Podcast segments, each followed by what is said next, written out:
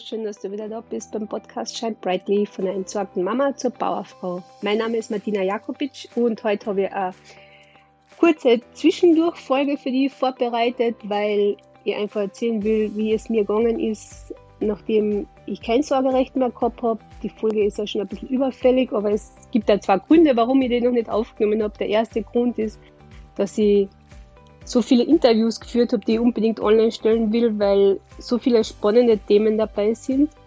Und den zweiten Grund erzähle ich euch dann jetzt gleich. Und ja, ich wünsche euch ganz viel Freude beim Reinhören.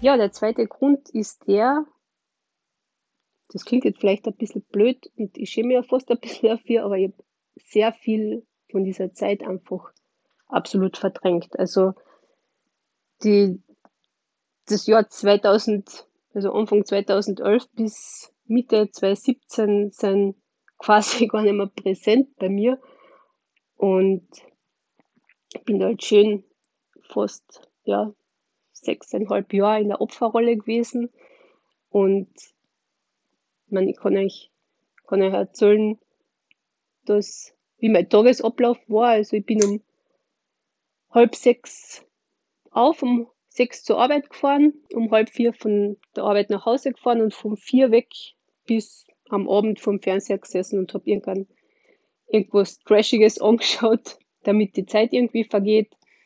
Und ja, so wie das wirklich Wochen, Monate und Jahre lang gemacht. Das, das erste, was ich das erste große, an das ich mich erinnern kann, ist, dass ich nach zwei Monaten, nachdem dieses Sorgerechtsurteil äh, war, dass ich meinen Job gekündigt habe, meinen alten, weil der hat mich irrsinnig gelangweilt. Und ich habe gesagt, ich will nicht äh, für das, dass ich nur rumsitze, Geld kriegen. Das, das ist einfach nicht meine Natur. Also ich will wirklich was, was machen ähm, in meinem Job. Habe da meinen Job gekündigt und habe dann für sechs Monate in einem kleinen Betrieb gearbeitet, bevor ich dann zum Krankenhaus gekommen bin. Und ja, dann, was ich mich noch erinnern kann, ist auf alle Fälle, dass wenn ich zum Beispiel Freundinnen treffen wollte, ich habe ja quasi immer Zeit gehabt, nicht, weil ich war ja von Montag bis Freitag, mein Mann war ja auch immer unterwegs und ich habe immer Zeit gehabt und naja, das war halt nicht so einfach, weil die meisten Freundinnen von mir haben, haben Kinder oder zumindest damals kleine Kinder gehabt oder in dem Alter von meinen Kindern und, und das war halt nicht so einfach, dass, dass sie sich Zeit freischaufeln und ja, das war schon einmal so das erste ungute Gefühl. Boah, ich habe eigentlich wirklich immer Zeit, weil ich habe sonst nichts zu tun. Und wenn man sich wirklich einmal getroffen hat, ist es halt meistens um die Kinder gegangen. Oder die haben halt erzählt und ich habe ganz wenig mitreden können, weil ich das meiste von meinen Kindern einfach nicht mitgekriegt habe wie ist es in der Schule, wie ist es, äh, wie war der Wandertag, ich habe keine Ahnung, was, welches, welche Themen jetzt genau, aber ich habe halt nicht so mitreden können, wie, wie eine Mutter, die ihr Kind immer bei sich hat. Und man hat auch gemerkt, dass, dass es von beiden Seiten unangenehm ist, weil natürlich haben die Freundinnen gewusst, wie es mir dabei geht.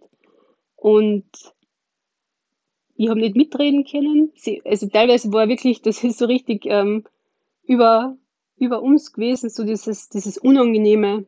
Ähm, ja, ich weiß gar nicht, wie das, wie das noch besser ausdrucken soll als unangenehm, aber ähm, ja, das war dann wirklich so, dass ich da fast dann mehr, mit niemandem mehr getroffen habe, weil es ja für mich nicht, nicht wirklich aufbauend war nachher nicht. Und ja, was dann allerdings Positives in mein Leben gekommen ist, das war, wie ich dann ähm, 2011 im, im Krankenhaus angefangen habe zu arbeiten, dass ich da wirklich eine tolle Freundin, sehr gute Freundin jetzt kennengelernt habe, die einfach mich so angenommen hat, hat wie ich bin, ähm, die keine Nachfragen gestellt hat, wieso, warum hast du kein Sorgerecht, wo ich einfach hab erzählen können, die mir zugehört hat, die hat keine Urteile gefällt und ja, dafür bin ich absolut dankbar und sie ist ein ganz wertvoller Mensch in meinem Leben. Und ohne sie hätte ich auch vieles, vieles nicht, nicht geschafft, meine Kerstin. Und ja, und sonst, wie gesagt, es, es war jeder Tag hat irgendwie gleich ausgeschaut und doch so, ja, man ist irgendwo lost, sage ich einmal, in dem ganzen Leben gewesen. Und ich kann mich ja ganz, nur an ganz wenig erinnern, was ich wirklich mit den Kindern gemacht habe. Also ich habe das letzte Mal wirklich die Bilder ausgenommen, die ich damals gemacht habe und mich so ein bisschen zurückerinnert. Aber es ist schon, es, ja, es stirbt irgendwas in dir einfach, gell. Und was mir sehr viel Freude in mein Leben gebracht hat, das war unser Lucy, unser Beagle-Dame, die wir zu uns geholt haben. Die war tatsächlich sowas wie, ja, das darf man gar nicht laut sagen, Kindersatz für mich, aber da war halt am Abend oder am Nachmittag einfach jemand da, äh, der auf mich gewartet hat. Und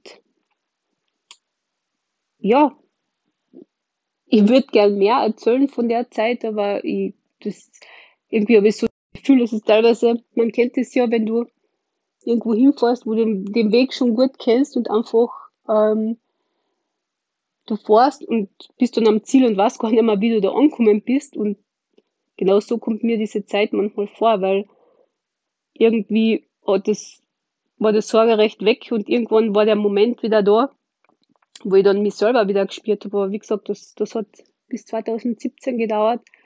Und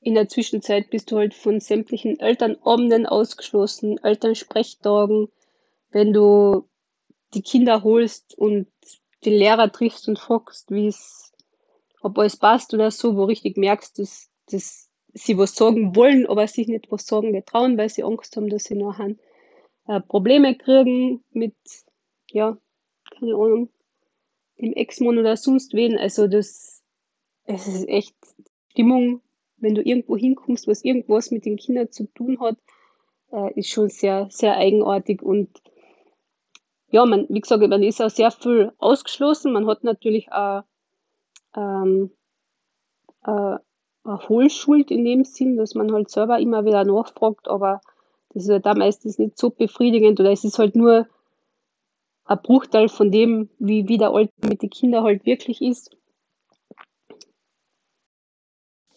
Was ich allerdings ganz fest in Erinnerung habe, ist, dass wir die Wochenenden oder alle 14 Tage die Wochenenden genossen haben, dass ich immer froh war, wenn sie, wenn sie bei mir waren und um mich herum waren.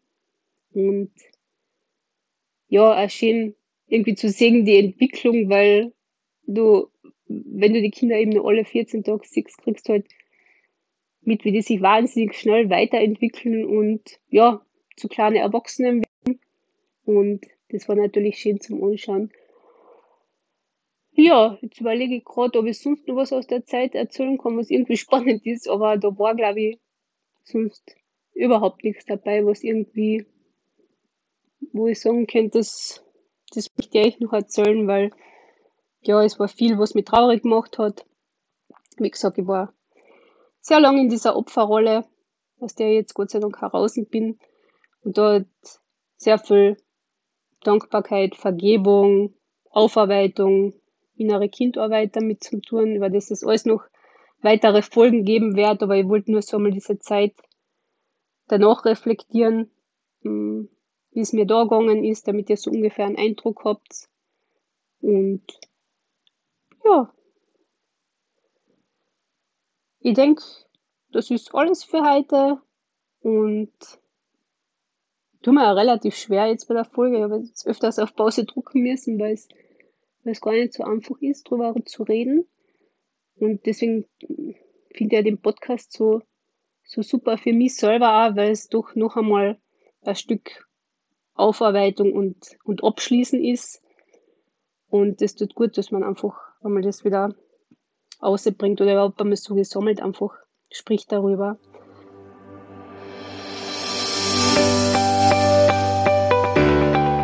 Ja, du hast eben gemerkt, das war keine einfache Folge für mich heute, aber ich bin froh, dass ich das jetzt alles einmal kurz und knackig erzählt habe. Dann gibt es noch sicher noch mehr Folgen über dieses ganze Thema Vergebung, Dankbarkeit, ähm, innere Kindheilung und ja, ich würde mich freuen, wenn wir uns vielleicht über, über Insta äh, connecten ähm, unter Tierseelenmensch und freue mich, wenn du nächsten Freitag wieder dabei bist. Habe ganz, ganz ein tolles Interview mit der Marissa. Und ja,